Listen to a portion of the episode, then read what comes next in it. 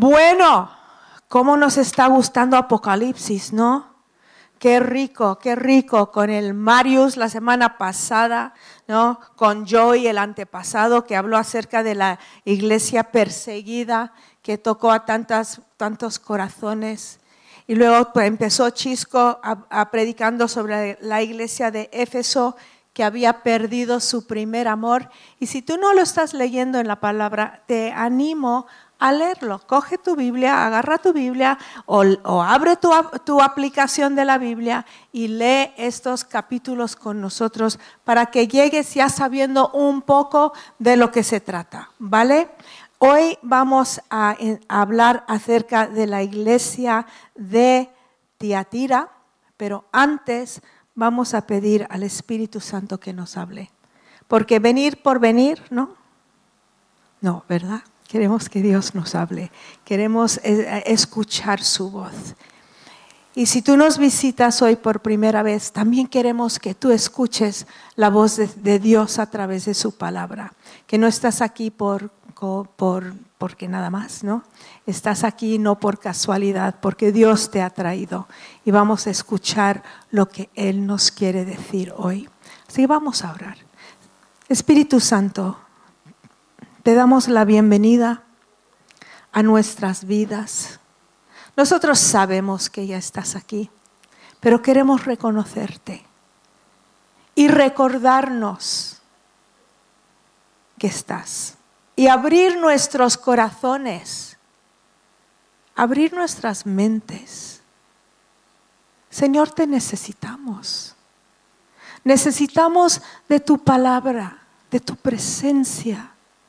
Necesitamos tu voz, necesitamos tu, ánimo, necesitamos tu consuelo, necesitamos tu fuerza, necesitamos todo lo que tú nos ofreces diariamente, que tantas veces no lo recibimos simplemente porque no nos abrimos a ti. Y esta mañana pedimos que nos hables. En el nombre de Jesús. Amén. Amén. Bueno, vamos allá a este pasaje. Recordar que en cada mensaje a cada iglesia, Jesús primero habla acerca de sí mismo, se manifiesta de una forma distinta a cada iglesia, ah, mostrándonos su carácter, y luego a, nos, les, a cada iglesia pues les da un elogio, les dice lo que están haciendo bien, luego los recrimina, algo les están haciendo mal, los corrige y luego les da una promesa. Y estos mensajes eran para todas las iglesias de aquel entonces, son para todas las iglesias de ahora y para nosotros como personas individuales. Entonces, Apocalipsis 2 18 al 26.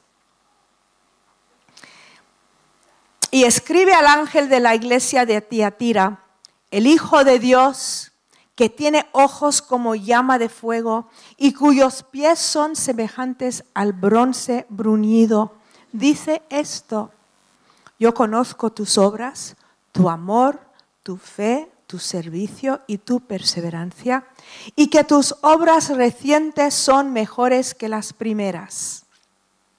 Pero tengo esto contra ti, que toleras a esa mujer Jezabel, que se dice ser profetiza y enseña y seduce a mis siervos a que cometan actos inmorales y coman cosas sacrificadas a los ídolos.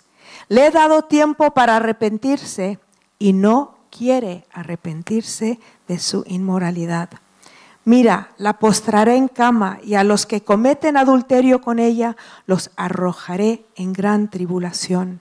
Si no se arrepienten de las obras de ella, y a sus hijos mataré con pestilencia, y todas las iglesias sabrán que yo soy el que escudriña las mentes y los corazones, y os daré a cada uno según vuestras obras. Pero a vosotros, a los demás que están en Tiatira, a cuantos no tienen esta doctrina, que no han conocido las cosas profundas de Satanás, como ellos las llaman, os digo, no os impongo otra carga, no obstante, lo que tenéis, retenedlo hasta que yo venga, y al vencedor, al que guarde mis obras hasta el fin, le daré autoridad sobre las naciones. Fuerte, ¿no? A veces lees la Biblia y dices, wow, ¿Mm? A veces lees la Biblia y dices, qué bonito. Otras veces lees la Biblia y dices, qué miedo, ¿no? Y, ah, y, hoy pues vamos a ver un poquito acerca de la ciudad de Tiatira. Hay aspectos de la ciudad que son importantes. No era la, era la ciudad más pequeña de todas las ciudades a las que se dio un mensaje. Pero es el mensaje más largo. Y era una ciudad dominada por muchos gremios importantes, los alfareros, los tejedores, los curtidores. ¿Os acordáis de Lidia en el libro de los Hechos, una mujer que ayudó a Pablo a empezar a la iglesia en Éfeso?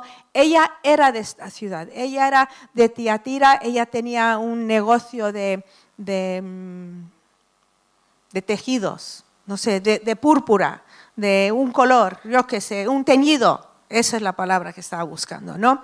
Entonces, ah, estos gremios mezclaban su oficio con el paganismo y la inmoralidad. Y si querías ganarte la vida, tenías que pertenecer a uno de estos gremios que se reunían en un templo pagano y que también tenían ahí ritos y cosas, ah, sí, ritos, ceremonias que hacían los gremios con los, con los ah, dioses paganos. Si querías ser bien considerado, tenías que participar en las fiestas, en las borracheras, la idolatría, la perversión sexual y todo era parte del paquete. Eso es la ciudad de Tiatira. Ahora, ¿cómo se describe Jesús? ¿Qué característica revela Jesús de su carácter? ¿Cómo se presenta? Jesús se revela en cada uno de estos mensajes a su iglesia y para nosotros vivir vidas victoriosas necesitamos ver a Jesús. Necesitamos verle, necesitamos saber quién es. Porque yo veo a la gente intentando ser cristianos sin conocer a Jesús y es imposible. Y escribe el ángel de la iglesia en Tiatira, versículo 18. El Hijo de Dios que tiene ojos como llama de fuego y cuyos pies son semejantes al bronce bruñido. Dice esto. Primero se declara hijo de Dios.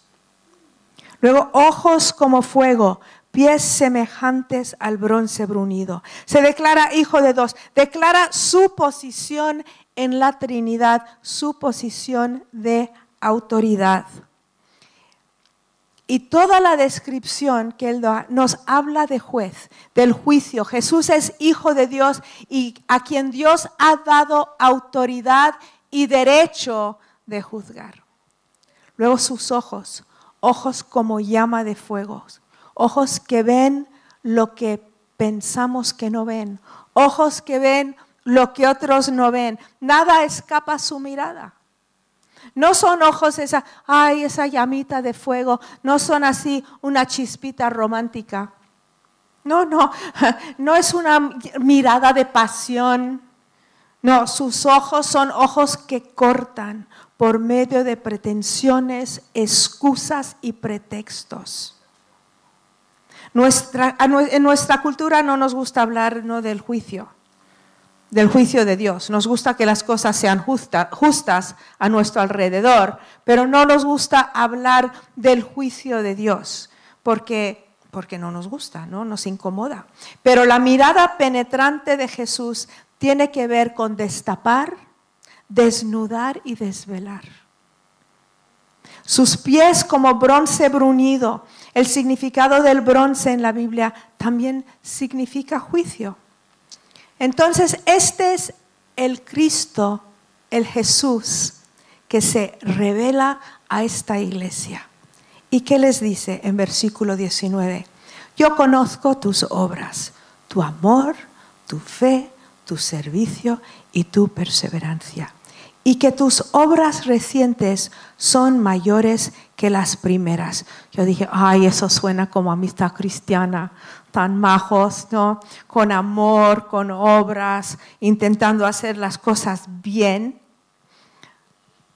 Pero luego sigue, ¿no? Pero dice, conozco. Jesús, dice, Jesús estaba consciente de lo que esta iglesia hacía, cómo servían. Y Jesús es un Jesús cercano.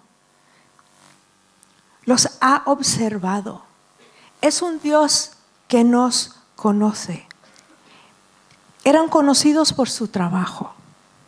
Me imagino que tenían obra social, ayudaban a los pobres seguramente, hacían campañas. Dice que ah, yo conozco tus obras, tu amor. En contraste con la iglesia de Éfeso, Jesús reconoce, vosotros amáis. Hacíais cosas por amor.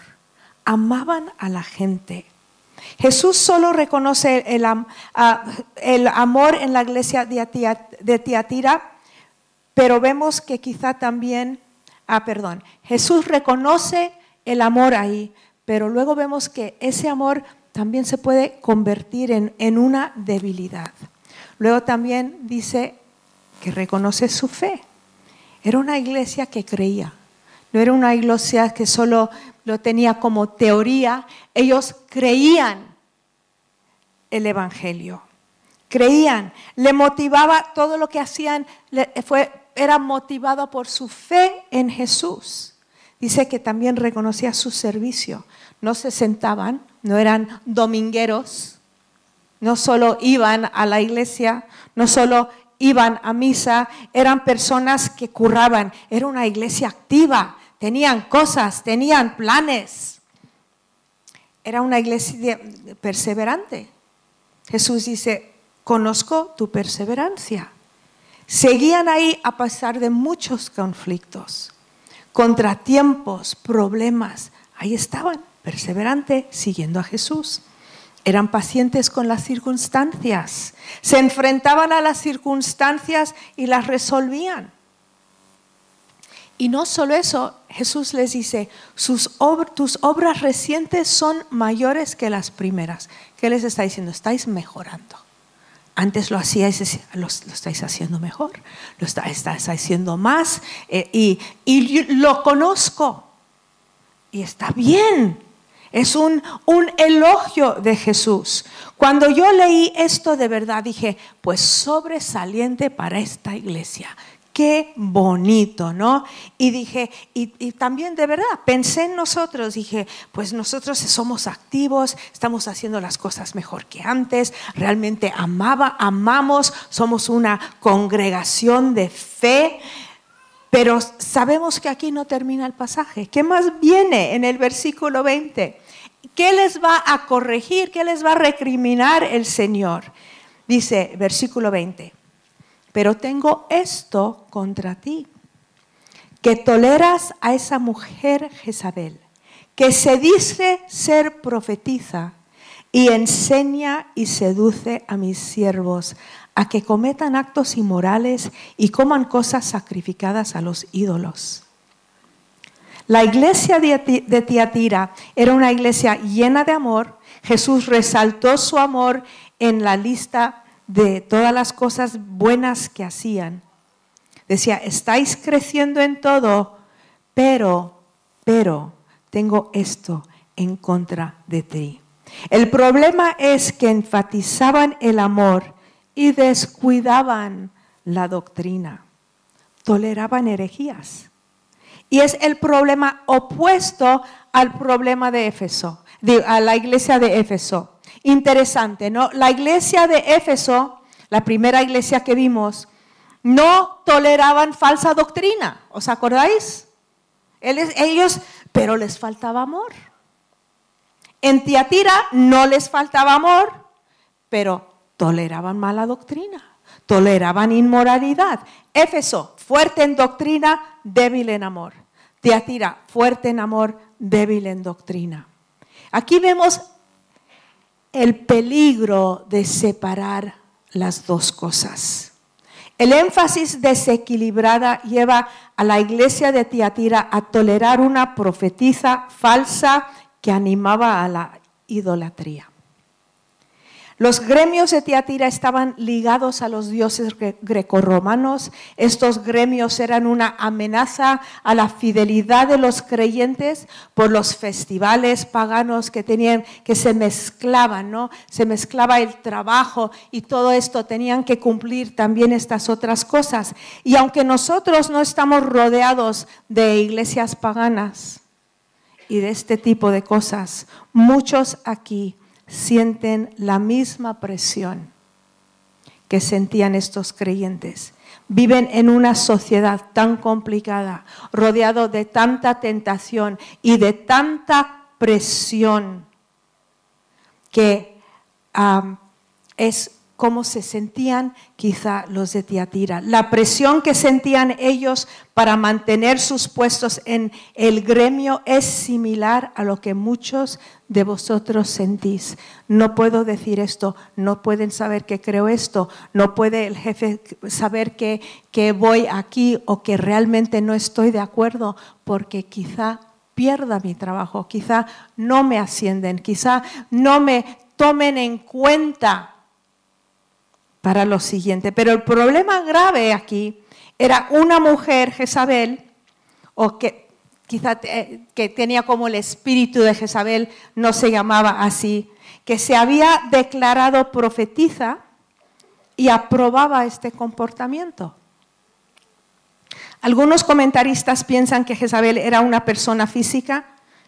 A mí, cuando yo lo leo tiene más sentido, ¿no? Pero otros que simboliza el espíritu de la reina Jezabel del Antiguo Testamento, era la esposa de Acab, no sé si os acordáis en el libro de Reyes, en Primero de Reyes, y no sé, a mí me parece que era una mujer en la iglesia de Tiatira que desviaba a la gente del camino.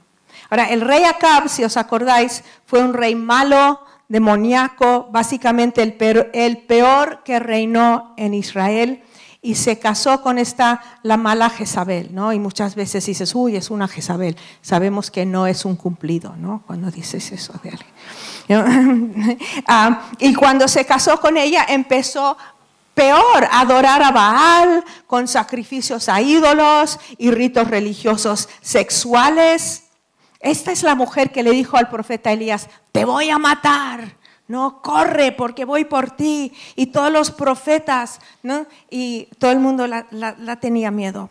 Pero ah, entonces Jesús le dijo a la iglesia de, de Tiatira que Jezabel enseña y seduce a mis siervos a que cometan actos inmorales y coman cosas sacrificadas a los ídolos. Esta mujer de la iglesia de Tiatira tenía alguna enseñanza que llevaba a la gente a la idolatría.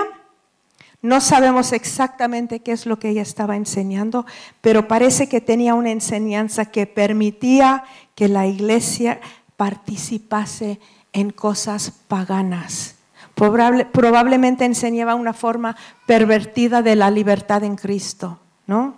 Hay muchas doctrinas que quieren liberarnos. Algunos nos quisieran liberar de la doctrina de la salvación solo por Jesús. Otros de lo que consideran el legalismo de la santidad. No te pases, te dicen. No te pases. Eso que, ¿qué hay de malo con eso? No seas tan puritano. ¿Tú en qué siglo vives? ¿No? Y no estoy hablando de gente de ahí fuera, yo estoy hablando de los que aplauden y levantan las manos, ¿no? Hombre, esto no pasa nada. ¿Mm? Otros que quieren darte la libertad de no vivir conforme la Biblia. Bueno, voy a seguir con mis notas porque intentan que las doctrinas hermosas, reveladas por Dios en la Biblia, suenen como cosas que nos limitan, ¿no? Y atan nuestras vidas, cuando justo lo opuesto es la verdad. No hay nadie más libre que alguien que vive en santidad. ¿Mm? No hay nadie, nadie más libre. Las cosas que tientan a otro no le tientan. Las cosas que, que atraen a otra persona y le hacen caer, no le atraen. Vive libre. Vive libre. Pero estas doctrinas intentan a, convencerte de lo opuesto. No, la vida en Jesús satisface. Y se compone de mil pasitos de obediencia, o cinco mil, o diez mil, o veinte mil, ¿no? Pasitos de obediencia.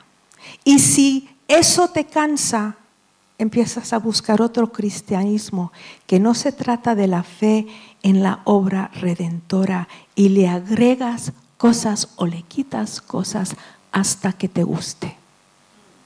Yo creo que algunas personas deben leer la Biblia con típex. Esto no me gusta y lo quitan. Y esto no me gusta y lo quitan. Hasta tener una Biblia cómodo para ellos. Pero al final es lo opuesto. Lo que te quiere liberar después te ata. Hay muchos hombres y mujeres, Jezabel, que engañan a los cristianos con falsa enseñanza, diciéndoles que es algo profundo. ¿Quieres enseñanza profundo? ¿Tú quieres profundizar? Deja que el mensaje sencillo de la cruz profundice en tu vida. Eso es lo que transforma, eso es lo que cambia.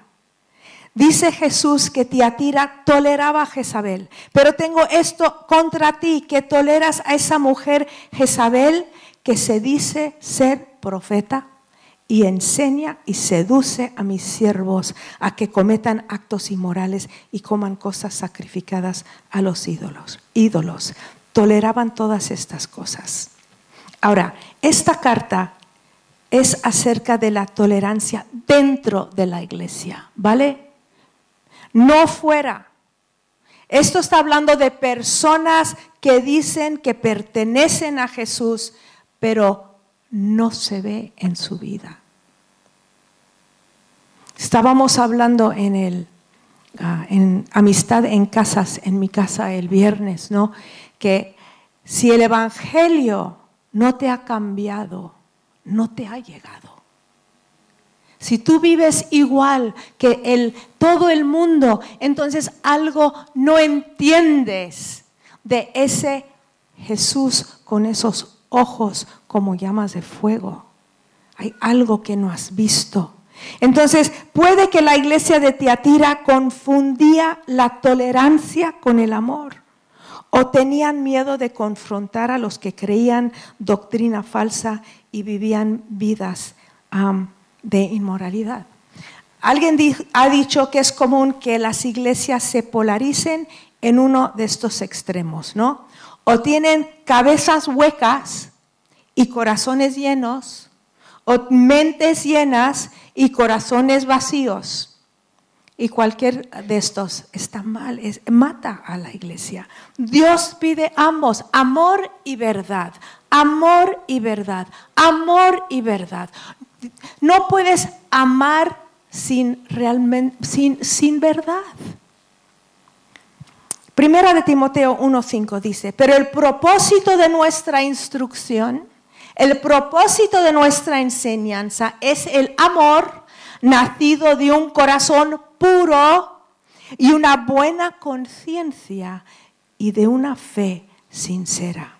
Un amor verdadero nacido de un corazón puro, un corazón santo. Dios pide las dos cosas, amor y verdad, verdad y amor. ¿Puede una persona o una iglesia tener demasiado amor? No, claro que no. No puede una persona o una iglesia tener demasiado amor, pero el amor verdadero no se puede divorciar de la verdad. El amor verdadero no cede ante la presión de fuera. Tiatira se creyó la mentira que puedes amar sin vivir en verdad. El amor sin verdad no es amor, es encaprichamiento o como se dice, sí, encaprichamiento. Porque si realmente amamos a alguien, no les vamos a esconder la verdad que les puede salvar de la misma destrucción. Entonces, ¿Cómo ocurre que una iglesia sólida se vuelva tolerante de herejía y pecado? No ocurre de la noche a la mañana, es algo sutil que entra poco a poco. Vivimos en una cultura que abraza el posmodernismo, un sistema que básicamente dice que no podemos estar seguros de nada realmente, ¿no? Y si tú lo crees de forma personal, si a ti te hace sentir bien, ¿quién soy yo para decirte que está mal, ¿no? Que no es así vivimos en un mundo donde no hay absolutos. Si, ah, si no me permites creer lo que yo quiero creer, entonces eres un demente estrecha, eres un poco idiota, ¿no? Y así era la iglesia de Tiatira. Y es, una, ah, es un peligro para todas las iglesias. ¿Qué les hizo así? ¿Qué nos puede hacer así? Un deseo de encajar en la cultura. A nadie le gusta la persecución. ¿A quién le gusta la persecución? A nadie. Fracasar, número dos, en definir correctamente el pecado. Ya no hablamos del pecado como lo define la Biblia, que es rebelión, traición, romper la ley de Dios, de dar la espalda a Dios, menospreciar lo que Él ha hecho por nosotros en la cruz, menospreciar el precio que Él pagó por nuestra salvación. No, ya no, ya no lo definimos así. O dejamos de ver la verdad de la palabra, dejamos la palabra de Jesús por el relativismo, vivimos por los sentimientos y no por la palabra. Le puedes decir palabra a alguien y dicen, es que yo no lo siento así. ¿Qué tiene eso que ver con la palabra de Dios? Es la palabra y luego los sentimientos.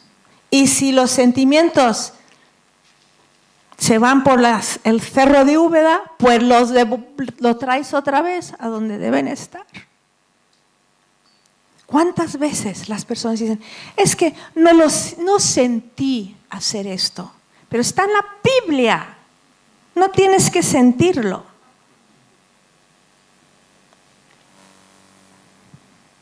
Eso fue gratis.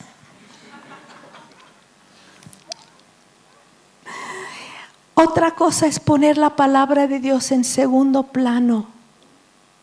¿No? Así, como vivir por los sentimientos.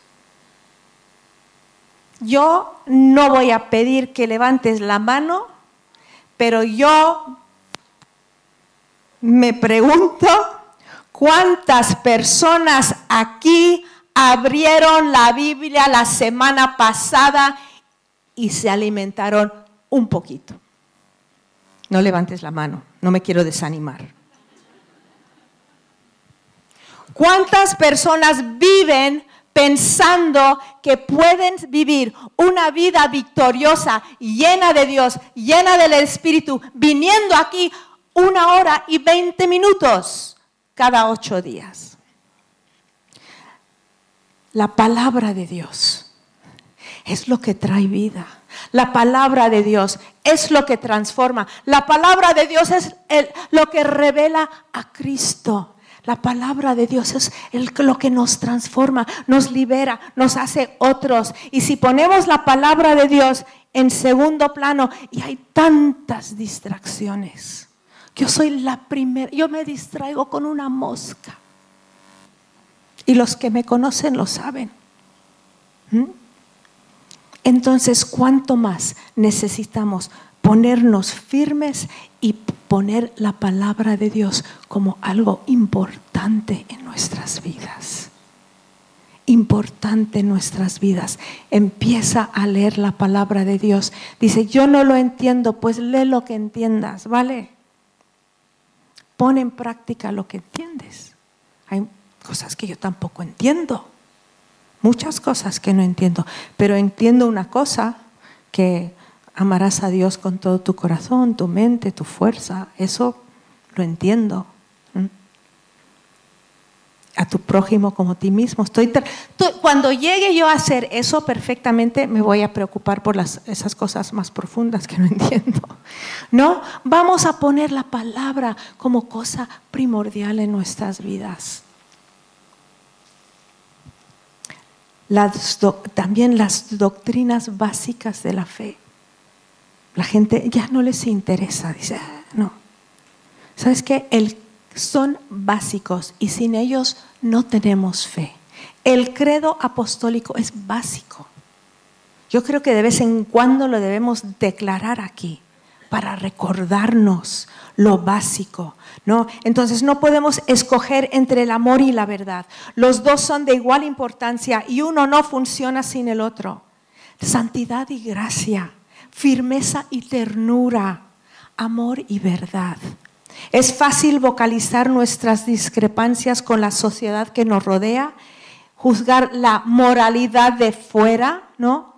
Pero qué difícil es hablar las verdades duras a nuestro propio corazón o a las personas que amamos, ¿no? Y somos dispuestos a tolerar las cosas que les dan, hacen daño, tolerar el pecado, no sé, a veces por lealtad, por temor al hombre o por nosotros mismos estar engañados, toleramos el pecado. Usamos eso de no juzgues, no juzgues, no juzgues y no serás juzgado para no tener que ver la verdad del Evangelio. El mensaje de Jesús a la iglesia a Tiatira no es no toleres los de afuera.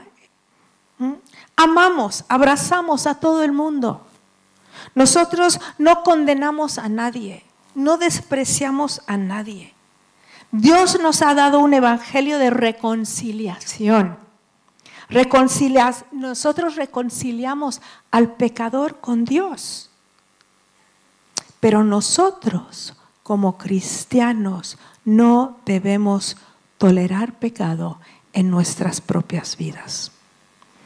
Jesús, nuestro amado decía cosas súper fuertes acerca de esto.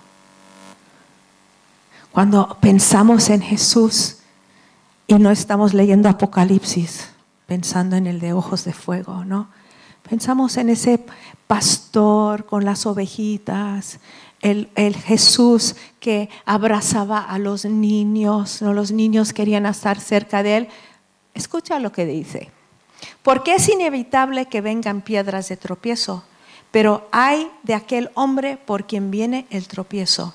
Y si tu mano o tu pie te es ocasión de pecar, córtalo. Eso es nuestro Jesús. Y échalo de ti. Te es mejor entrar en la vida manco o cojo que teniendo dos manos y dos pies y ser echado en el fuego eterno.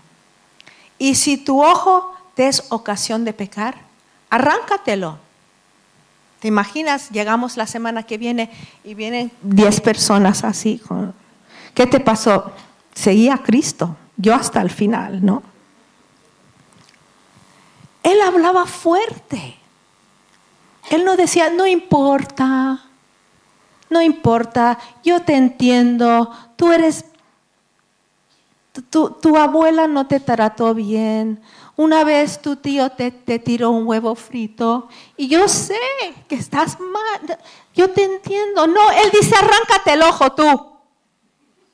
Quítate, córtate el pie.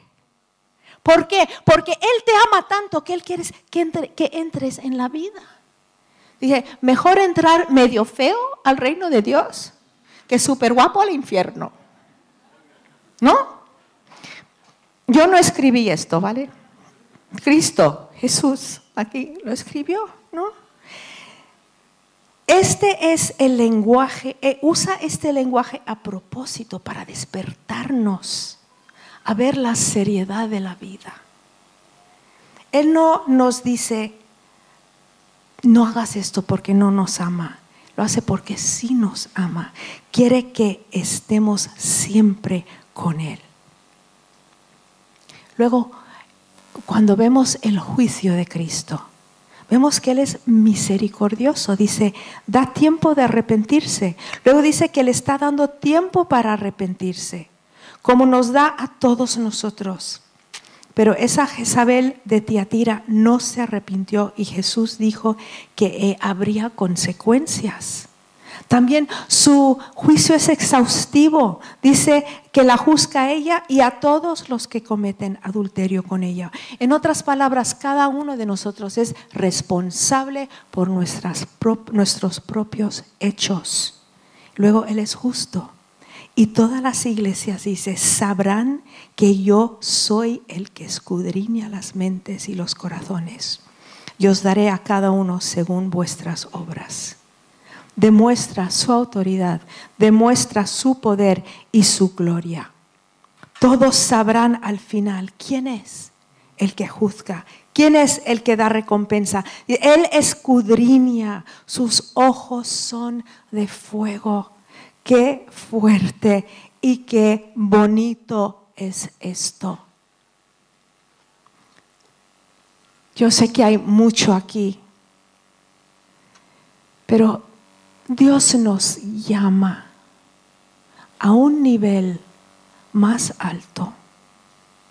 Y no es un nivel más, no sé, un, un, nivel donde no puedes respirar. Es un nivel de libertad. Las personas aquí que que no han podido vencer los vicios del pecado y que viven con condenación y viven sintiéndose mal y viven con la conciencia toda ah, molesta. Jesús vino para que no tuvieras que vivir así. Él vino para que tú pudieras vivir libre. Y esos ojos de fuego que miran justo en tu corazón ahora mismo, él está aquí. Y Él nos está hablando como iglesia. Nosotros amamos a todo el mundo fuera de aquí. Los amamos, esa palabra tolerancia, pues vale, sí, los, a mí no me gusta porque tolerar algo es como, los aguantamos, ¿no? Los amamos. No los toleramos, los amamos. Da igual qué piensan, da igual cómo viven, da igual lo que ellos creen. Pero dentro, en la casa de Dios, vamos a vivir en santidad y vamos a no tolerar las cosas inmorales, vamos a no tolerar el engaño, vamos a no tener voces que se dicen profetiza. Esa mujer que dijo, yo soy la voz de Dios. Dice, se declaró profetiza. No, vamos a mirar la palabra de Dios que nos libera, nos levanta, nos sana, nos da una nueva perspectiva a lo que somos. Si tú estás aquí en esta mañana y tú dices, mira, yo ya me he dado por vencido, yo, yo vengo porque vengo, pero yo, yo vivo doble vida. Esta mañana puede ser tu mañana de liberación. No te vamos a avergonzar, pero tú sabes quién eres. Y no te gustas, ni te gustas. Y Jesús vino para que tú pudieras vivir libre, libre, libre de todo lo que el enemigo quiere traer y destruirte. Entonces, como amistad cristiana, esto es lo que nos está diciendo el Señor en esta mañana. Está diciendo, yo veo vuestras buenas obras, bien, y queremos hacer más, ¿no? Yo veo el amor que está aquí, bien. Yo veo vuestro servicio, vuestra fe. Pero los estoy llamando a una pureza y un nivel que no habéis experimentado como iglesia antes.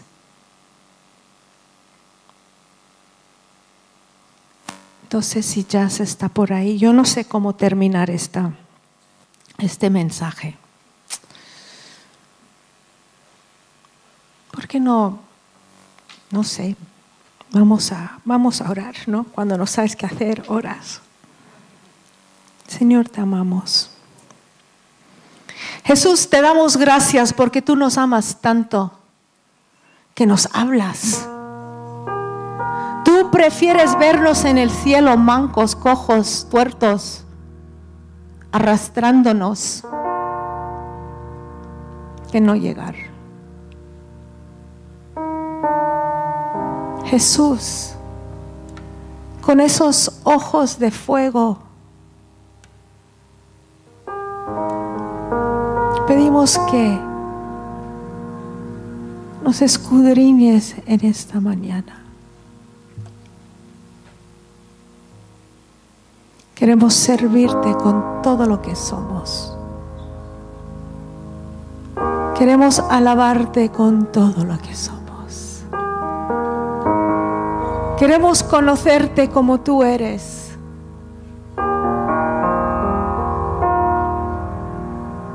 Te amamos Jesús. Te amamos Jesús.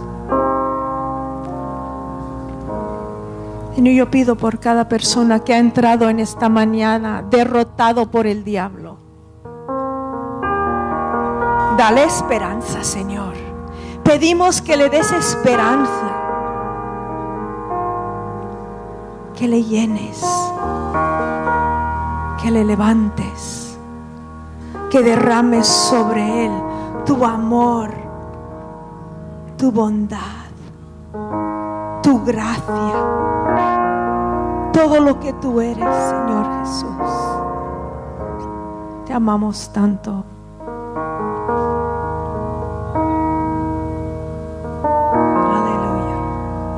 Magnífico Dios. El único gran yo soy.